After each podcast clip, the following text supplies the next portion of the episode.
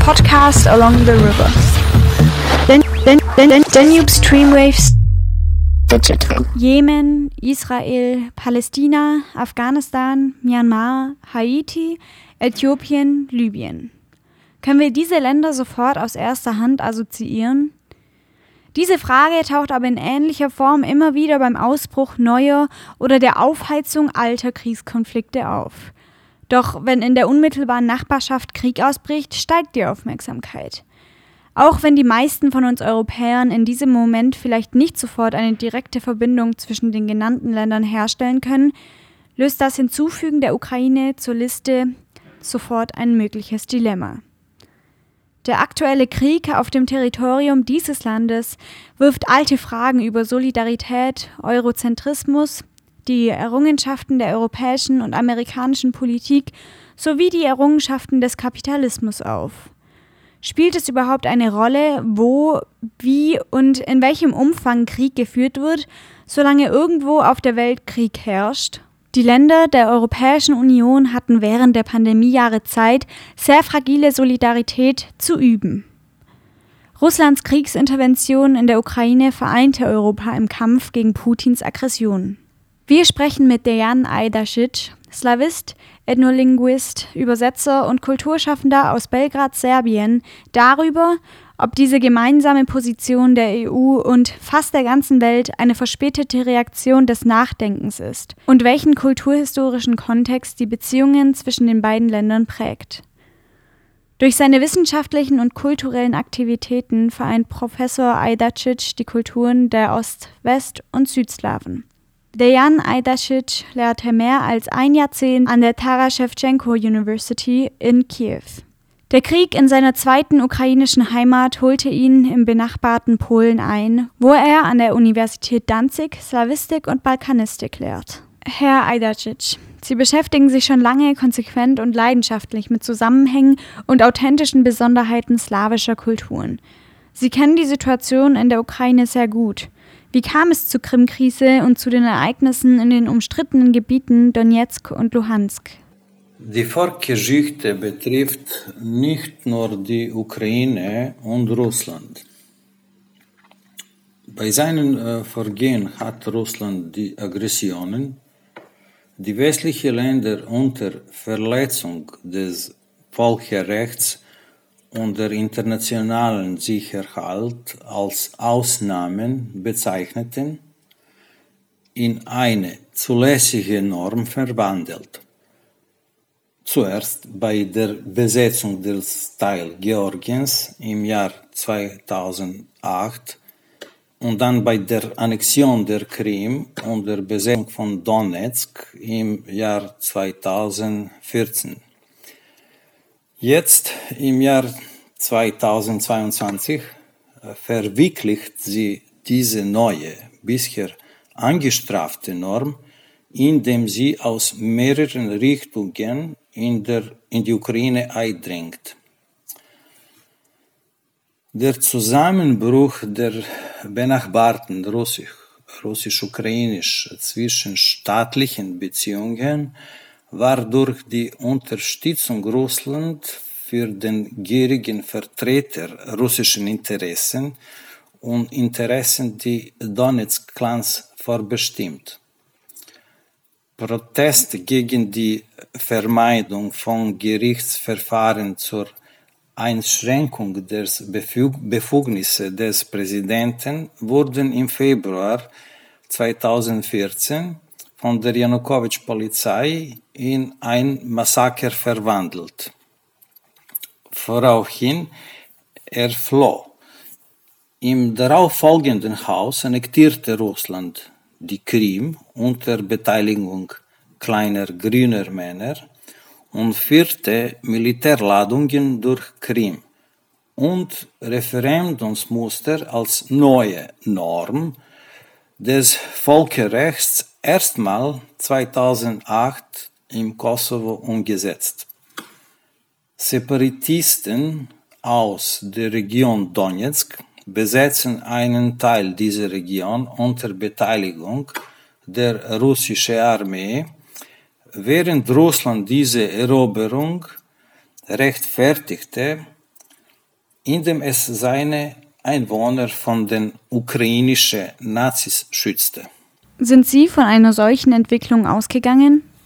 Ich habe überhaupt nicht äh, mit einem Griff der russischen Armee gerechnet, obwohl sich den ganzen Winter über Truppen an den Grenzen türmten. Ich dachte, es sei ein Waffenklapper mit dem Ziel, bei den Verhandlungen hinter den Kulissen mit westlichen Führern Druck auszuüben. Die Anerkennung der LNR, DNR als unabhängige Staaten am 21. Februar habe ich als Russland Rückzug aus den Minenabkommen und Putins kleinen Sieg verstanden, in den kleinen Sanktionen vor vornherein angeschlossen waren. Ehrlich gesagt dachte ich äh, naiv, dass ein Angriff nur aus Donetsk ein Eingang in den Tunnel ohne die Möglichkeit eines Rucksack wäre. Der Eroberungskrieg, den die russische Föderation am 24. Äh, Februar begann, wurde euphemistisch als Spezialoperationen bezeichnet. Die Beneigung des Ziels der Operation, die Entnazifizierung der Ukraine, zeugt von der totalen Veränderung der Realität. Die Kluft zwischen Worten und Taten wächst und russische Stereotype im Umgang mit russischer Propaganda werden immer absurder. Bisher haben die, äh, die Russen Kiew die Mutter der russischen Städte genannt und jetzt werden russische Panzer ersticken oder bombardieren, um die Mutter ihrer Städte zu äh, vergewaltigen. Die russische Armee begann mit der Entnazifizierung von, wie sie sagten, slawischen Brüdern. Aber die Zauberstäbe oder Entnazifizierungsgeräte noch nicht erfunden wurden, töten sie diese Brüder. Die liegen russische Propagandisten über die angebliche Liebe zu den Ukrainern und die angebliche Friedfertigkeit der russischen Armee können nur blinde, taube, völlig zombiehafte Menschen täuschen, die aufgehört haben zu denken. Laut Militäranalysten ist die Spezialisation Operation als Blitzkrieg geplant. Es ist klar, dass es die Russen nicht willkommen sind. Im Osten der Ukraine, wo es die meisten ethnischen Russen gibt, hat nach der Besetzung eines Teils der Region Donetsk bereits eine russisch, russische Spaltung auf der Linie gegen Putin und für Putin stattgefunden. Die Besetzung der Gesamtukraine als gesetztes Ziel scheint mir unwahrscheinlich und mit jedem neuen Verbrechen gegen die ukrainische Bevölkerung und die, der Zerstörung von Häusern wird der Chaos ohne die Möglichkeit der Vergebung weiter wachsen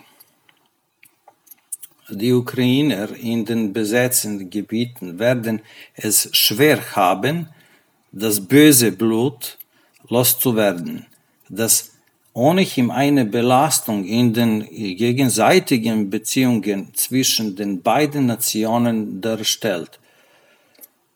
Es tut mir aufrichtig leid für die Russen in Russland, die gegen den Einmarsch der russischen Armee und den Krieg in der Ukraine sind, weil sie doppelt isoliert und bestraft werden. Sie sind Opfer ihrer eigenen Regierung und kollaterale Opfer von Sanktionen für Ver, äh, Verweigerung von Möglichkeiten aufgrund der Sünden anderer Menschen. Die Situation in der Ukraine ändert sich von Stunde zu Stunde. Wie sieht das Leben der Bürgerinnen und Bürger von Kiew derzeit aus und welche Erwartungen haben Sie an die EU? In Orten und Städten, die von russischen Truppen angegriffen werden, ist die Situation extrem schwierig.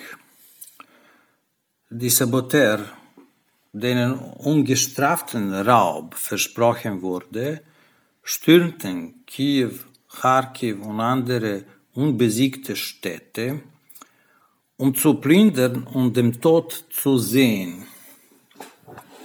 Die russische Armee die angeblich die Aufgabe hat, die Ukraine aus die Ferne mit Projektilen zu entwaffen, tötet Zivilisten mit den Streu- und anderen verbotenen Waffen, nimmt Kinderkrankenhäuser und Entbindungskliniken ins Visier, zerstört Gasleitungen und Heizwerke, zerstört das Stromnetz, beschießt Fernsehtürme und Wohnblocks.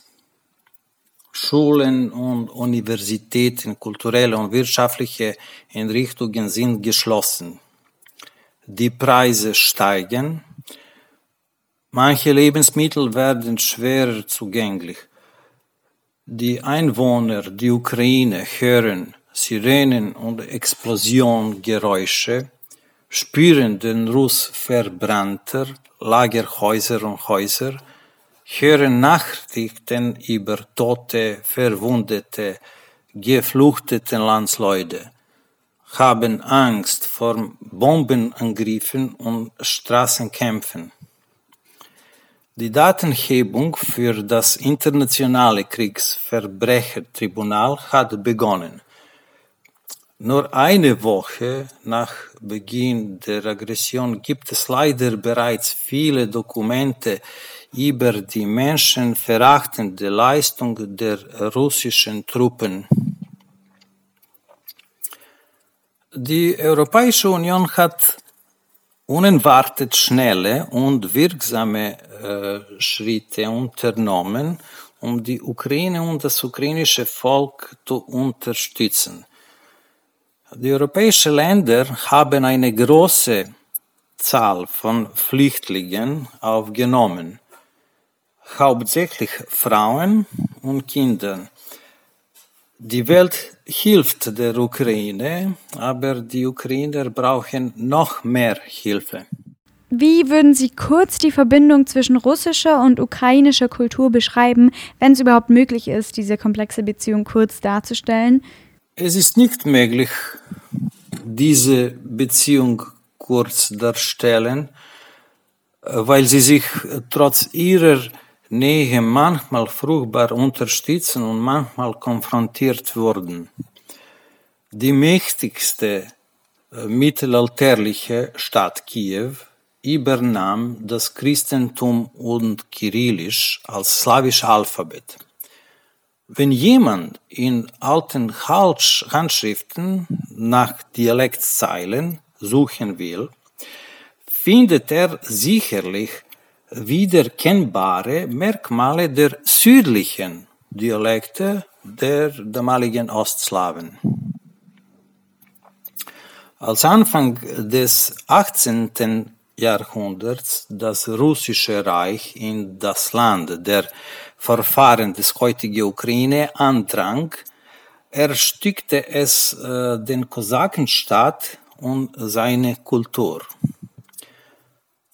Nach den großen und fruchtbaren ukrainisch-russischen und ukrainisch-polnischen Nähe während die Romantik der Liebe zur melodischen Sprache äh, des Südens, Gogols Geschichten aus Dikanka, deren russische Text viele Volkslieder, Sprüche und Realitäten seiner äh, Heimatregion Poltava enthält, kamen dunkle Zeiten.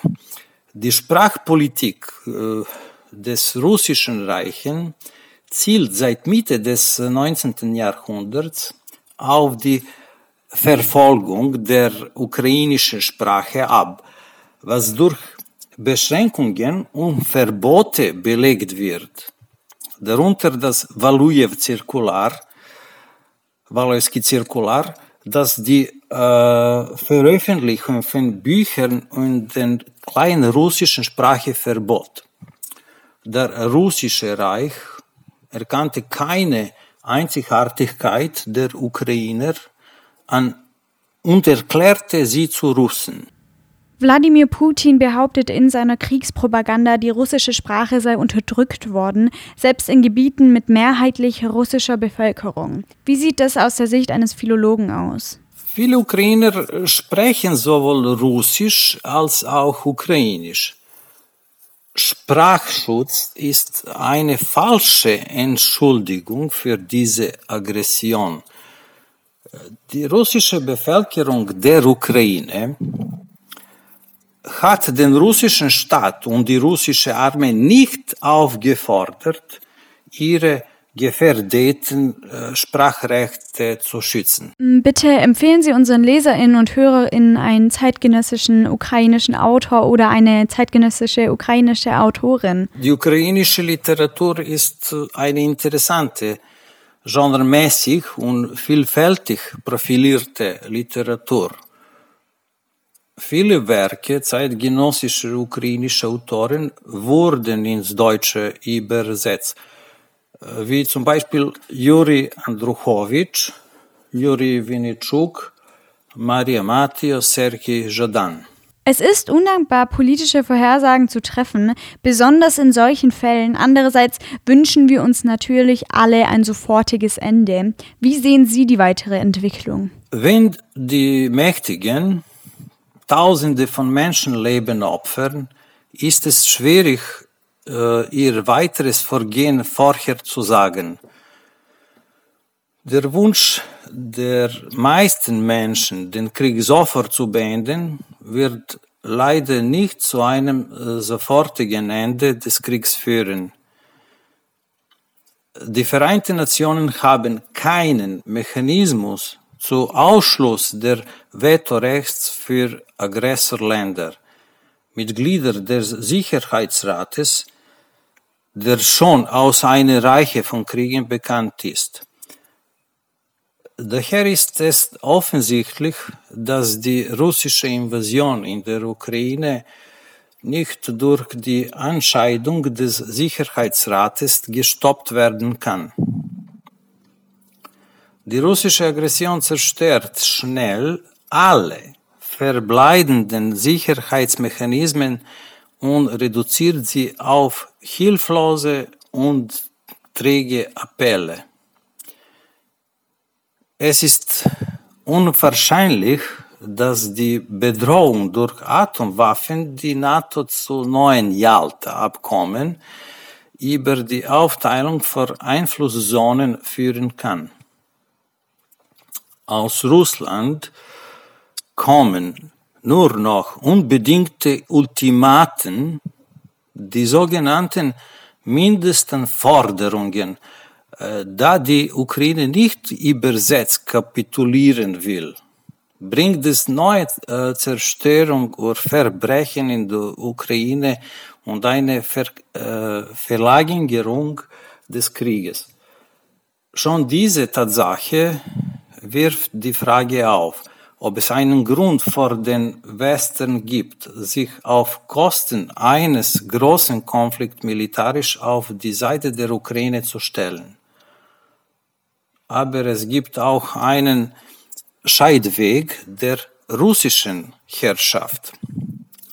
Ich sagte, dass ich mir die Grenzen destruktiver Absichten nicht vorstellen kenne, aber es ist klar, dass es auch eine Grenze für die Dauerhaftigkeit von Sanktionen gibt, wenn man einen langen Krieg oder eine Besetzung mit starkem Partisanenwiderstand führt.